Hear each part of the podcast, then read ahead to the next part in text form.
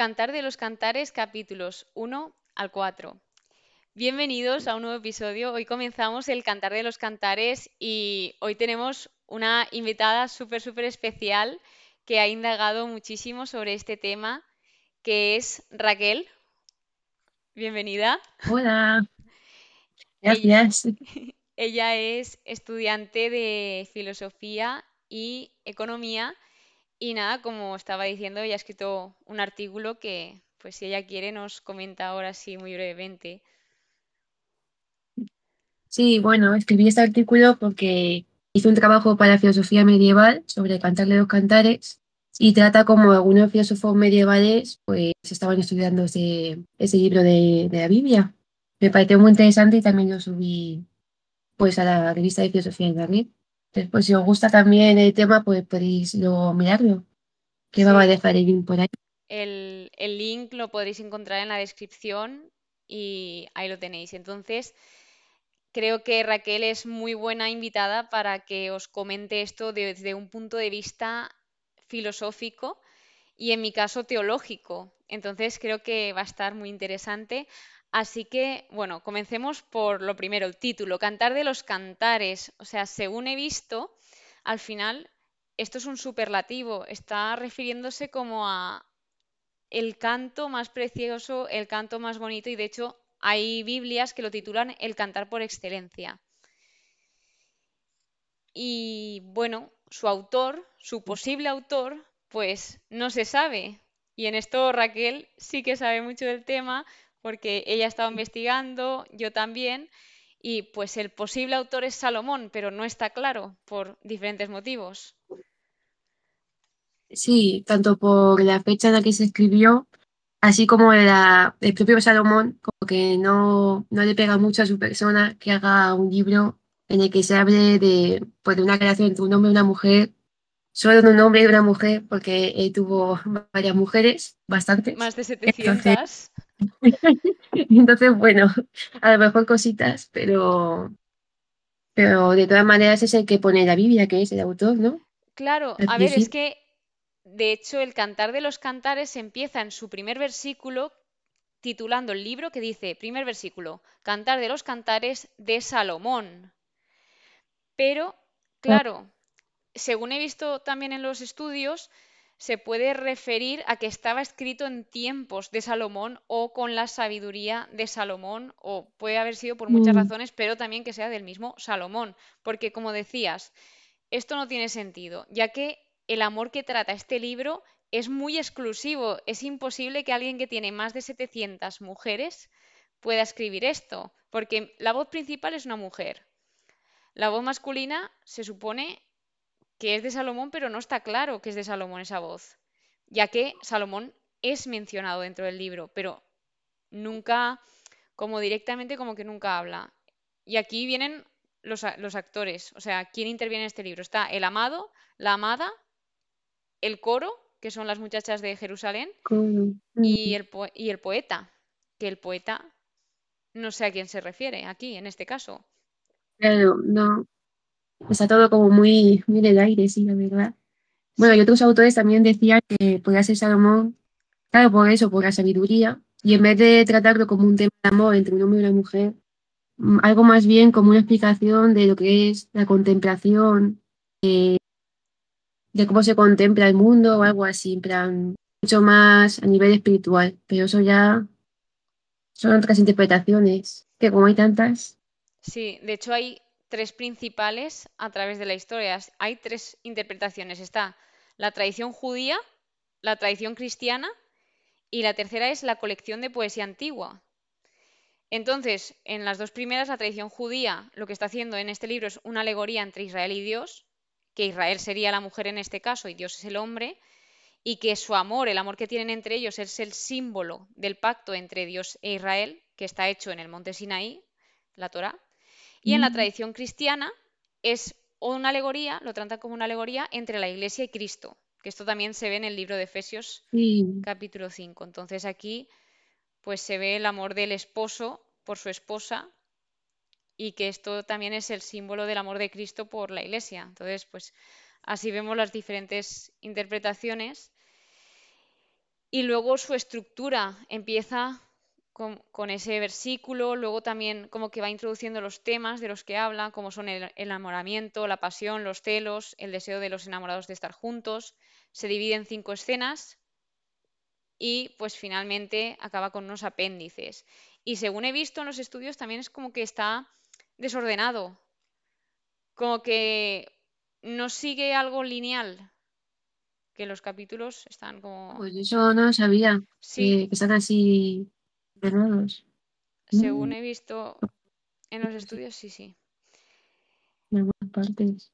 Entonces, Sí, pues eh, sí, sí, di. nada, que me da, me llama la atención eso, de que la interpretación cristiana sea así, porque claro, los filósofos que he leído, que son ambos cristianos, también hablaban de eso, del amor entre, entre Cristo y la Iglesia, o entre el alma y el verbo, que al final Sí, es más o menos una encarnación de Cristo. Entonces, claro, te- tiene mucho sentido, sí, sí, que me llama la atención. sí, porque al final lo vamos a ver, ya estamos, nos metemos en el primer capítulo, que es el título y el prólogo, donde antes del primer poema, en esa introducción, eh, una de las cosas que he querido resaltar es el versículo 4, donde dice, con razón eres amado. Y pues al final esto está diciendo la amada. Y la amada, desde la tradición cristiana vemos que es la iglesia, que la iglesia somos todos nosotros, todos los que creemos y los que asistimos. Entonces, claro, entonces está diciendo como que es normal que Cristo sea amado, pues por todo lo que ha hecho. Y ella aquí lo que está diciendo en esta introducción es que quiere recibir y experimentar el amor de Cristo, o sea, o el amor del esposo, y habla del beso en la boca, que esto lo comentas en tu artículo, que lo que he extraído de aquí es que, claro, ella dice que me bese con los besos de su boca. Aquí ya está diciendo que este amor es personal e íntimo, porque un beso en la boca es así, es exclusivo en este caso. mm, Entonces, pues si no sí, quieres contar un poco sobre esto, sí, los autores medievales también hablaban de esto, de que era algo personal y único, y se referían sobre todo a, a la llegada de Cristo, como que el deseo de la iglesia de que llegue Cristo, de que, de que estaban ya cansados de que hubiera mensajes por, por diferentes medios de que iba a llegar Cristo, pero no llegaba. Entonces, eh, se supone que es como el deseo de la esposa de que llegue Cristo y que le bese con besos de su boca. Es decir, que llegue el mensaje de, de su propio yo, de de, Cristo, porque si no, claro, del encuentro con Cristo, porque si no sería que me bese con besos o algo así, pero es de su boca, entonces es algo personal, como que le buscan a él. Eso es lo que más me llamó la atención. Y claro, se supone que es, hay muchas interpretaciones que puede ser la iglesia pidiendo que venga Cristo, o el alma, un alma individual, como puede ser cualquiera, pidiendo que venga el verbo de Dios para poder conocer el mundo para tener esa facultad. O también la que más me gustó, que era, es como el conjunto de ambas, porque es eh, la pedida de que venga el verbo de Dios a un alma, pero no cualquier alma, sino a, la a la de Cristo. O sea, que, la- que el verbo se encarne. Entonces es como que combina ambas, porque se busca que llegue Cristo y con el alma también. Y me pareció muy interesante, sí. Pero claro, bueno, tiene, es que un verso tiene un montón de interpretaciones. sí, sí, sí, o sea, un montón de interpretaciones y conforme vas leyendo, lo que te comentaba que yo cuando empecé a leer el Cantar de los Cantares dije qué bonito, pero no he entendido nada. Hay tantas figuras literarias, tantos elementos Sí, sí. literarios que dices, ostras, aquí que estoy leyendo, porque tal vez no se esté refiriendo a esto mismo. Y esto, por Claro, muchas ejemplo, alegorías. sí, sí. Entonces, entrando al primer poema, otra cosa que me llamó la atención, que esto es un poco más diferente, pero así modo curiosidad, es que ella dice, soy morena pero hermosa. Entonces yo dije, pero Sí, esto, sí, es verdad. claro, Es digo, pero buenísimo. ¿qué tiene de Sí. malo ser morena? Y es que, o sea, ella a lo que se refería es que cuando tú en esta época tenías la piel morena es porque estabas trabajando en el sol, o sea, debajo del sol. Mm, Entonces, ¿qué quiere decir? Pues eso, que los que tenían la piel blanca eran pues considerados más atractivos que la morena por el estatus financiero. Es decir, si tú tenías la piel blanca quiere decir que Mm, estabas en casa, en el palacio, donde fuese, sí, y si eres morena quiere decir que pues tenías que trabajar para alguien. Entonces, claro, pues ella está reconociendo cómo es ella. Y, y claro, esto al saberlo me, me llamó la atención y me impactó porque no había caído. Y es que todo tiene un porqué, está escrito aquí. Muy curioso, sí. En, por ejemplo, claro, los que escriben los comentarios sobre este, esta, eh, estrato de la Biblia lo hacen porque son de la mística.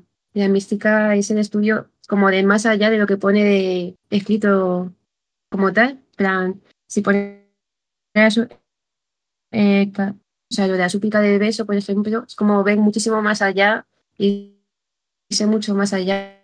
Y en este poema yo creo que es necesario para entender algo, porque es que si no, tienes que ir mucho más allá, sí. Y eso, eh, y eso también lo comentaban, pero de otra manera, creo. Como que moreno, porque la luz para ellos era el conocimiento, entonces si es Ah, morena es porque estaba como opaca de conocimiento, como que no veía la luz, algo así. ya, ya. Y, en- y entonces como que lo intentaba.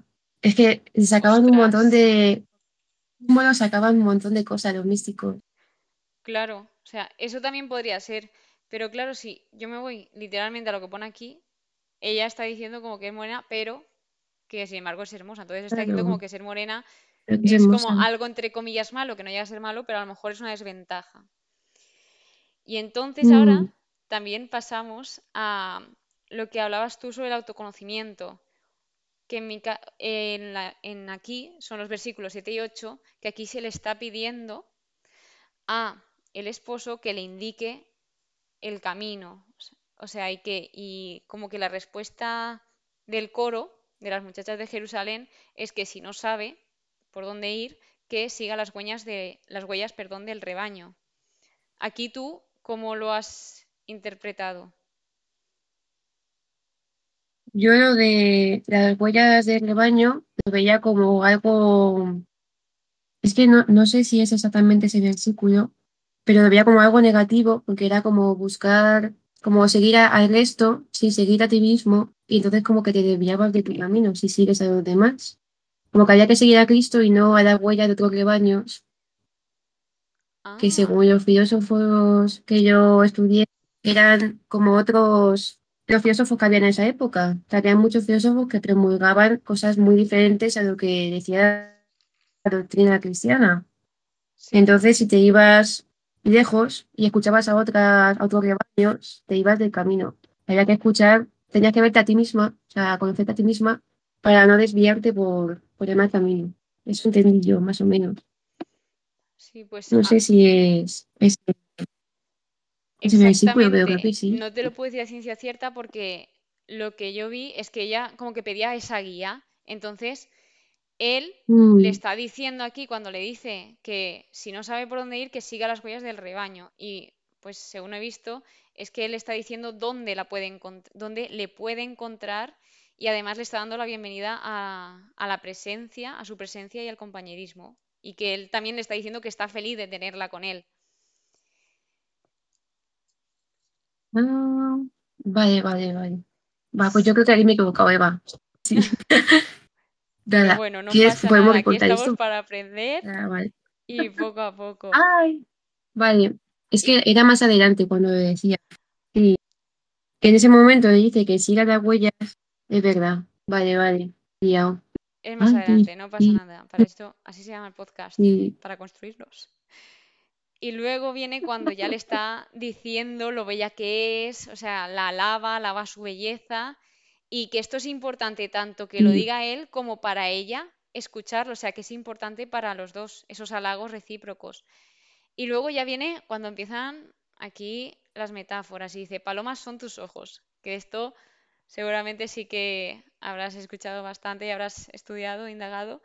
Y aquí en específico, tras buscar y buscar, claro, una paloma lo que suele simbolizar es la fidelidad y el amor. Entonces, lo que me está transmitiendo a mí es que palomas son tus ojos, es que sus ojos le dan tranquilidad, le dan paz, ternura. Sí, algo así. Sí, sí. Lo comentaban un montón. Cada, cada palabra de las palomas pueden ser, porque los animales tienen mucho, también mucho simbolismo, todos. Sí, Y me parecía, pero también es muy bonito de los ojos como tu palomas, me pareció muy bonita la, la expresión.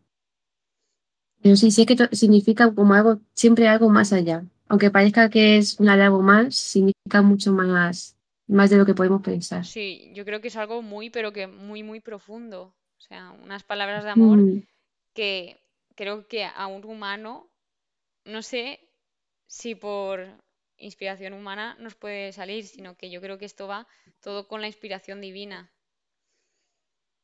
sí, sí, tal cual. Y No se entonces, puede, sí, sí, sí. eso, eso mismo, que es que no, no se puede, como que a lo mejor también te lo pueden decir, pero no puedes entenderlo de todo. Y eso es también lo bonito, que, que sepas que es algo bueno, pero todavía no sepas el significado de todo lo que es. claro. Entonces, pasando al capítulo 2 llega un punto en el que ella dice que está enferma de amor. Y aquí esto también lo usan como simbolismo a que el estar enferma de amor puede ser lo mismo que estar agotada de felicidad, que estaba pues tan enamorada, tan Mm, feliz, o sea, todo hasta el extremo. Y bueno, aquí hablaba mm, de la, de la fase de fenetilamina, que es una fase donde te encuentras como en el mayor punto de amor, si no me equivoco, en el pleno enamoramiento, en la mejor etapa, que siempre suelen decir que son como los primeros meses. Sí, siempre se dice eso, que de los tres meses y luego ya, Claro, y aquí en pues este segundo, en este segundo poema ya empieza a meditar sobre la relación de amor que tiene con su amado. Y ya pues como que también valora hasta escuchar la voz del amado, de que él la empieza a invitar, la invita, invita, o sea que no le obliga, él siempre la invita a ir con él. Entonces de nuevo vuelve a aparecer el que le llame paloma mía, y esto pues de nuevo vuelve a simbolizar también ese amor y aquí ya viene donde empieza a dejarnos más claro esa exclusividad. Lo que veíamos con los besos dice, mi amado es mío y yo de mi amado. O sea, exclusividad y preferencia. Por eso Mm, también aquí volvemos con lo de Salomón. Es que esto, Sí, sí, tal cual, si hubiese sido escrito por Salomón, esto hubiese tenido que ser al principio de todo. Al principio de que claro. empezase a casarse con tantas mujeres. Es que si Y no, no, no tendría sentido. Claro, y dicen como que si realmente es de Salomón, esta fue quien era el amor de su vida, porque es que se nota. Mm, Sí, sí, porque lo que, de lo que hablas de eso, de un compromiso único, algo muy, muy personal. Pero bueno, también está la opción eso de que sea todo de manera muy alegórica y no se refiera como un hombre o una mujer como tal, sino como la iglesia y Cristo. Ahí sí podría tener sentido, pero de todas maneras, no sé.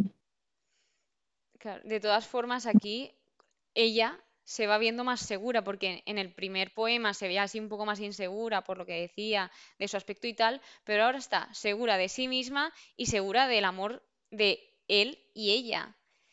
Y sobre todo aquí vemos cómo también habla sobre dos elementos como son la viña y las raposas o zorras, y se habla como de proteger esa viña de, pues, los zorros, etcétera. ¿Y por qué? Porque esa viña es como su relación. Entonces, claro, los zorros van a atacar a las viñas para destruirlas.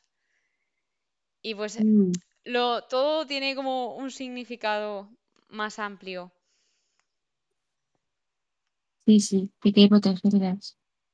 No sé si, si tú en este caso has podido saber más sobre la viña o tú te has centrado más por Bueno, me acuerdo que sí que sí que lo leí porque los dos autores mm, están comentando, bueno, Orígenes, eh, que es como del siglo V, lo comenta como un comentario de una, la Biblia, más o menos como lo que haces tú en los podcasts. Ujú, Y San Bernardo de Claraval son sus sermones, y mientras que daba sermones en la iglesia, alguien los escribía. que son muy graciosos eh, leerlos porque es, algunas veces pone cosas como, bueno, no está bien dormirse en la iglesia, podríamos venir descansados, así como indirectas a lo, a lo que estaban allí. Y es bastante divertido. Y lo decían, hablaban mucho de la viña, pero no me acuerdo exactamente de qué decían, porque de verdad que cada palabra hacían un capítulo. Es que era, cantar los cantares es muy, muy pequeñito el libro, es muy fácil. Bueno, muy fácil, no, pues muy, es muy corto, se puede pero, pero los libros eran de 400 páginas. Era, es una locura, es como un diccionario casi, de qué significa cada palabra, puede significar. Entonces no me acuerdo bien. Porque... Pero lo de... tiene sentido, sí. Buscando entre estudios y cuando he estado estudiando el libro, es que había infinidad de documentos, como en otros libros a lo mejor solo hay entre comillas lo básico, porque de la Biblia hay una barbaridad de información, pero como del cantar de los cantares hay una barbaridad. Y de hecho es que se ha usado muchísimo. Sí, sí. Entonces, lo que me llama Sí, sí, dime. Que, que, eso, que se ha usado mucho, pero por ejemplo, en la época de Orígenes no se podía Mm, darle a los niños este libro, estaba como prohibido que lo leyeran. Sí, cierto, era... cierto. Entonces, claro, hay muchos estudios, yo creo que también por el morbo, decir, a, ver qué, hay aquí, ¿por qué no? Entonces tiene así también su cosilla de misterio. Ahora, ahora que me lo comentas, sí que es verdad, porque mientras lo estudiaba, ponía en el estudio que como que este libro se ha intentado evitar en varias ocasiones. Sí. Sí, sí, y aún así hay un montón de estudios sobre él, que al final es lo que pasa, que cuanto más evitas tal, luego la gente entra más curiosidad, yo creo, y se decanta por estudiarlo más. Pues, por ejemplo, esto, los filósofos decían que no podía leer este libro cualquier persona porque tenías que estar muy preparado en la Biblia para no caer en, pensamientos perversos mientras que lo leías. Claro. Entonces, no era, no era para, para cualquiera. Y pues, claro, y luego viendo sus exposiciones de sus estudios y tal, pues tiene mucho sentido que una persona que no conozca mucho sobre el tema no puede ir más allá, porque es que es muy difícil. Claro, y después de haberlo leído, sí que, pues, razón tienen porque tú lo lees y es un libro que depende cómo lo leas, puede también eh, como hablar mucho de esa relación sexual íntima entre el esposo y la esposa. Mm. Describe como, aunque sea con metáforas, describe a la perfección el cuerpo mm, y muchas más cosas que, se nota que, sí, que, es entendible. ¿Qué pasa eso?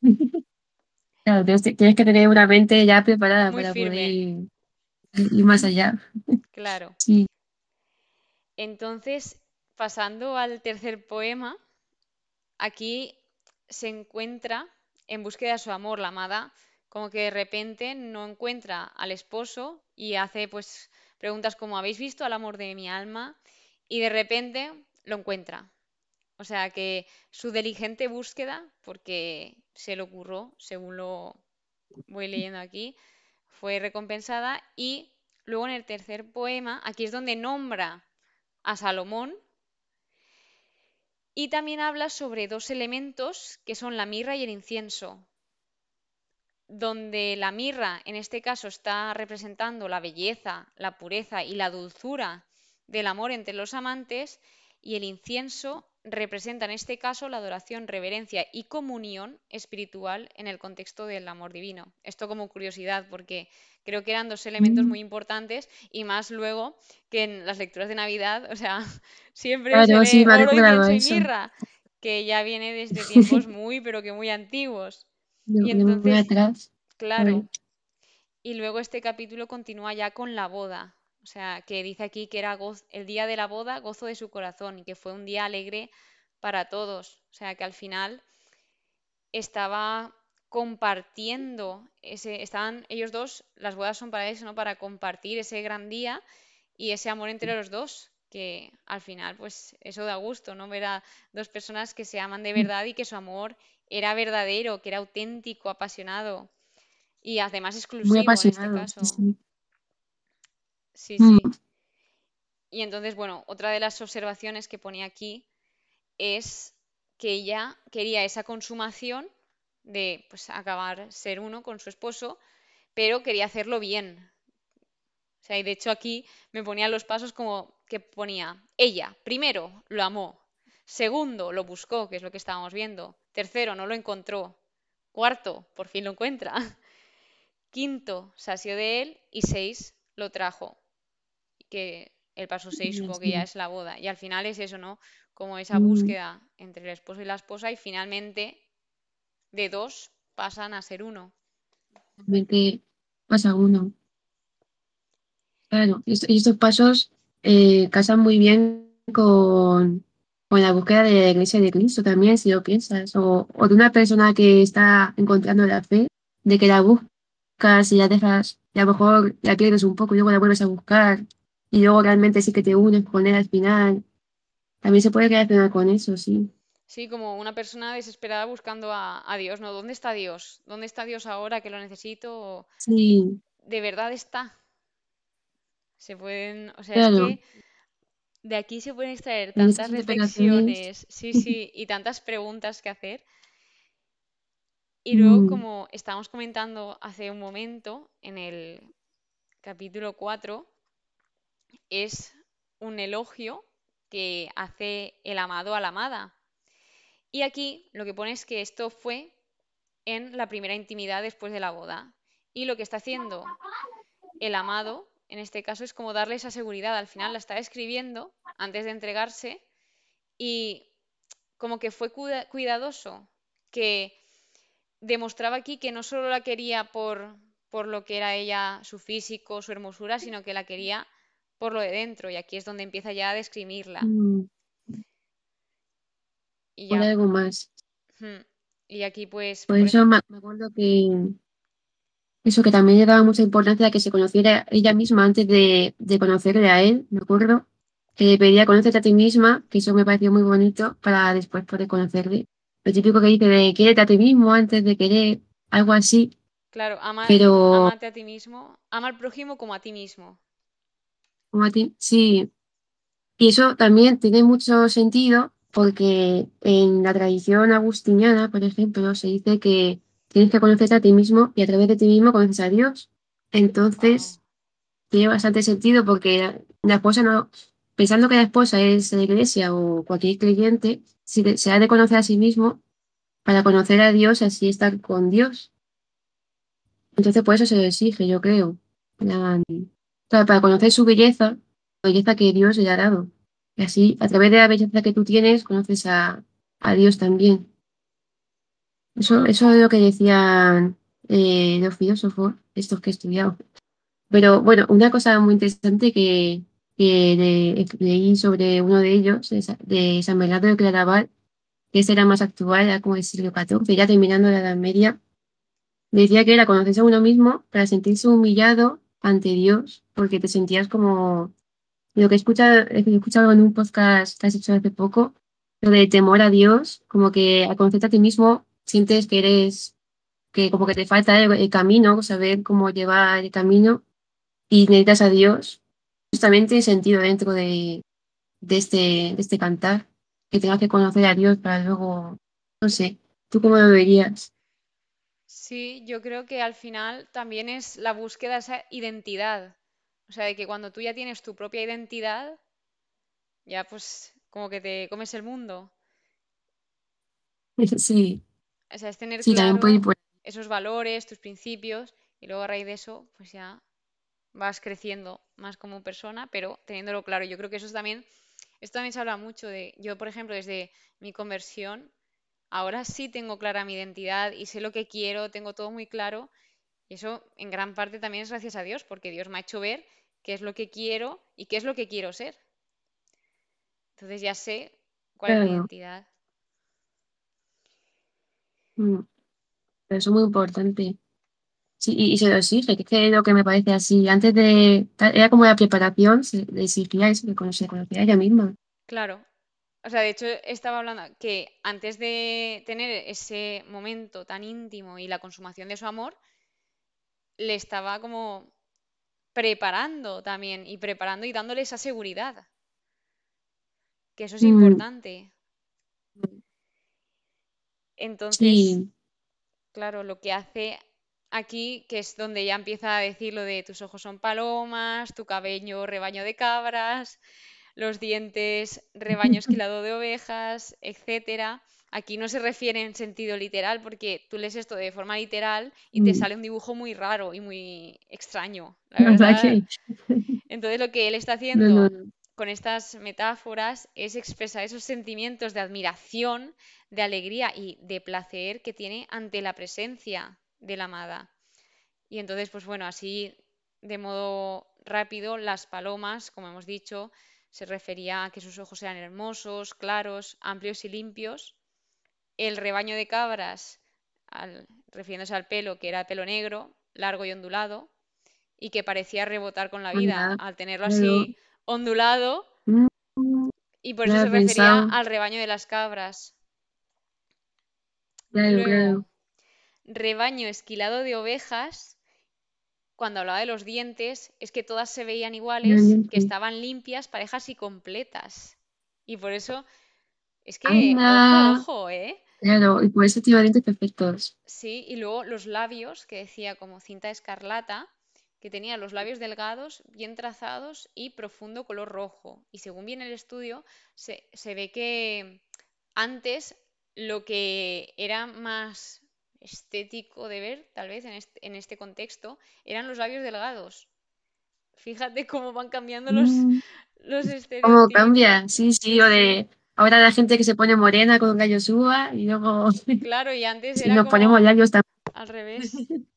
ya al revés. Mm, Pues continúa hablando de, de su hablar, que es todo un encanto, como marcando que el hablar, la forma que tenemos cada uno de hablar es importante, porque también dice mucho de nosotros. Luego, aquí habla sobre las mejillas, dos cortes de granada, refiriéndose a que tenían un color pleno. Y, sí, eso me parece muy bonito, es- esa expresión. claro, y lo último que dice son, perdón, lo último no, lo penúltimo, es su cuello como torre de David, refiriéndose a que la torre de David era una fortaleza, entonces aquí lo que estaba simbolizando era el carácter noble y fuerte que ella tenía, y además de esa integridad Mm, y respeto. Y por último, los senos, que los compara como, bueno, dice que son dos crías mellizas de gacela, refiriéndose a que son suaves y tiernos. Pero ojo, porque aquí, claro, tú dices esto que tiene que ver con, con Cristo y la Iglesia. Pues aquí hablaba de los dos senos como que eran iguales, que eran muy bonitos, tal, y que los dos eran importantes. Pues se ve que en el estudio indica que son el Antiguo Testamento y el Nuevo Testamento. ¿Qué dices? Sí, Anda, no puede ser. Claro, Ay, no, no lo había pues, claro, pues, tú lo lees y no piensas en el Antiguo Testamento, en los claro, testamentos, es pero claro, al final la sí, historia sí, es importante, tanto la claro. antigua como la nueva. Mm, hay que tener, sí, hay que tener en cuenta que, claro, sí, sí. y es que Una curiosidad es, justo de los senos, habla San Bernardo de Claraval, y si buscáis en internet eh, imágenes de San Bernardo de Claraval, sale la Virgen con sus senos echándole leche por encima, porque habla, habla de esto en sus sermones, de cómo los senos son como la sabiduría que, que le da la iglesia, y lo saca de, de, de aquí, de Cantar de los Cantares. sí que Y es así como se le representa. haber visto esto. Es como muy llamativo el cuadro, porque dices esto, ¿por qué? Y, y tiene la explicación del Cantar de los Cantares, justo, que será lo que tú dices de, del Antiguo Testamento y el Nuevo. No lo sabía tampoco eso. Sí, es que, es que hay- por eso te digo que si lo lees de una vez no, no te enteras de nada. te- hay que leerlo varias veces para poco a poco ir entendiendo y también pues ir contrastando en traducciones bíblicas, estudios, etcétera. La verdad que sí. Y luego también, de nuevo, después de todo esto de escribirla, dice, toda hermosa eres, amor mío, no hay defecto en ti. O sea, de nuevo vuelve a demostrar esa admiración que tiene y ese amor incondicional hacia, hacia ella. Y dicen que este versículo, el versículo 7, eh, es aplicado a la Inmaculada Concepción de María y que resalta la belleza física y espiritual de la esposa, pero según estos comentarios que aparecen en las Biblias aquí abajo explicativos, me introducía esto. Y ya pues Pues sí, tiene sentido. Terminando, habla sobre la miel y la leche. También muestra estos elementos y la muel, la miel simboliza la dulzura y el deleite y la leche la nutrición y el sustento. Donde aquí está describiendo la perfección y belleza de ella de nuevo. Es que es muy fuerte el amor que él tiene hacia ella, resaltando todos esos atributos y cualidades. Sí, sí, de, manera muy, muy poética, muy bonita. Mm. Así, claro, sé que no digamos que es un poema, pero lo hace de manera muy, muy bonita. Y luego también eh, aquí puede haber confusión porque la llama hermana.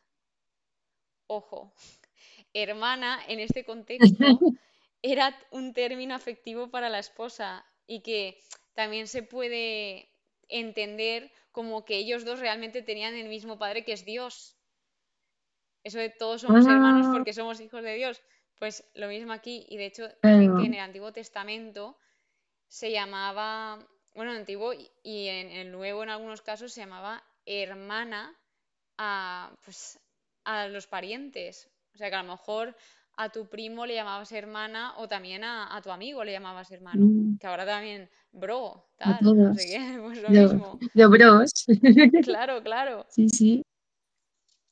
Entonces, bueno, No, pues sí, sí, di- no, por eso hay que tener la mente preparada para este poema. Porque madre mía. muy preparada, muy preparada.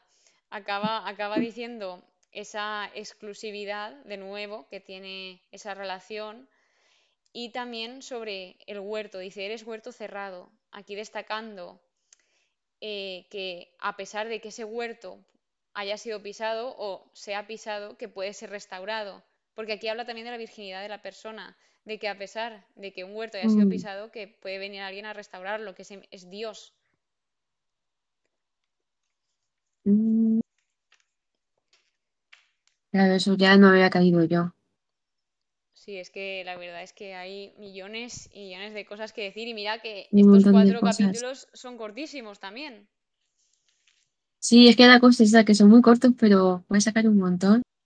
Sí, sí. Pero claro, los, los que he estudiado yo, sobre todo se basan como, como en esto, como algo, como un proceso de conocer, como de conocimiento. Muchas personas también relacionan el conocimiento con el amor, algo así, porque es como enamorarte, te tienes que enamorar del objeto para poder conocerlo. Y también hablan de, se relaciona con eso también. Parece muy bonito, es que concuerda con tantas cosas este poema que es tan, tan pequeño. Sí, sí. Entonces, al final, ¿con qué te quedarías de todo lo que hemos hablado o alguna curiosidad que nos haya dicho de estos cuatro primeros capítulos? Es que son, eh, son muchas cosas en realidad. Tengo, que pensar, tengo que pensar. No sé. Eh, a mí lo que más me gustó fue eso, lo de conocerse a uno mismo, porque lo decía mucho. Plan, pareció muy interesante porque más adelante con San Agustín sé que dice lo de introspección para poder conocer a Dios, tal. Pero ya en, en la Biblia ya se estaba diciendo, diciendo tal cosa, pidiendo que nos conociéramos unos mismos para, pues para lo que dices tú, Eva, para lo de la identidad y también para saber, claro, si te conoces a ti mismo, que tú has sido creado por Dios, en cierta parte estás conociendo a Dios, porque estás conociendo una parte que ha creado Dios. Y, y eso me pareció muy bonito. Y tiene mucho sentido con lo de que conoces a, a- como una historia de la iglesia conociendo a Dios o algo así.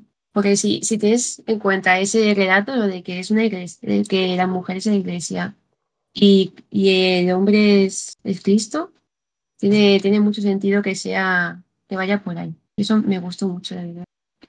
Porque era como adelantar lo que iba a suceder más tarde, pero mucho más tarde. Claro, claro. Me gustó mucho.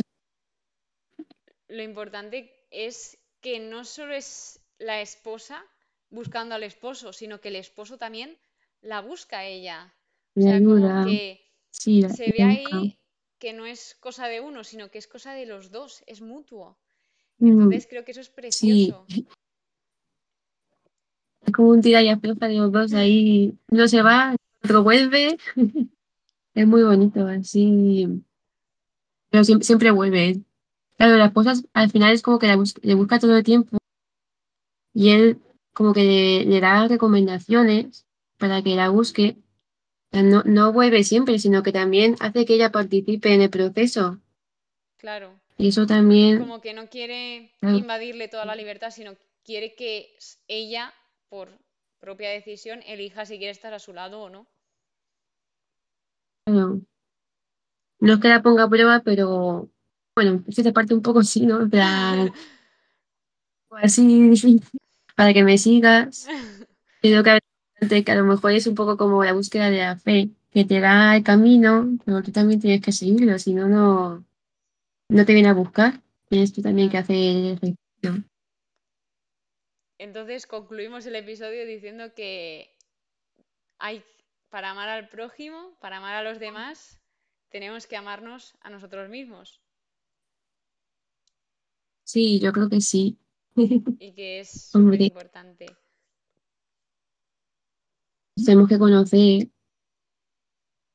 y, y también para, cada vez que para conocer a los demás también hay que amarlos. Todo, todo tiene, es que claro, esto es muy, muy de la mística cristiana, amar y, a- amar y conocer a la vez y es algo que me parece muy bonito porque es verdad, si tú no amas, por eso estos, estos filósofos decían que los filósofos realmente no conocían a Dios porque no le amaban.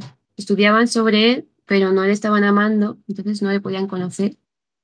Y eso, en cierta parte, yo creo que llaman razón, porque si tú no amas lo que estás conociendo, no conoces de todo. Claro, al final es como teoría, pero no práctica. Sí, tal cual. Hacen falta las dos cosas. Pues nada. Raquel, ha sido un honor contar contigo para este episodio. Muchísimas gracias por compartirnos tu, tu artículo, tu sabiduría, tu entendimiento. Y nada, pues nos vemos en el siguiente episodio. El honor es mío, hombre. Me ha hecho mucha ilusión.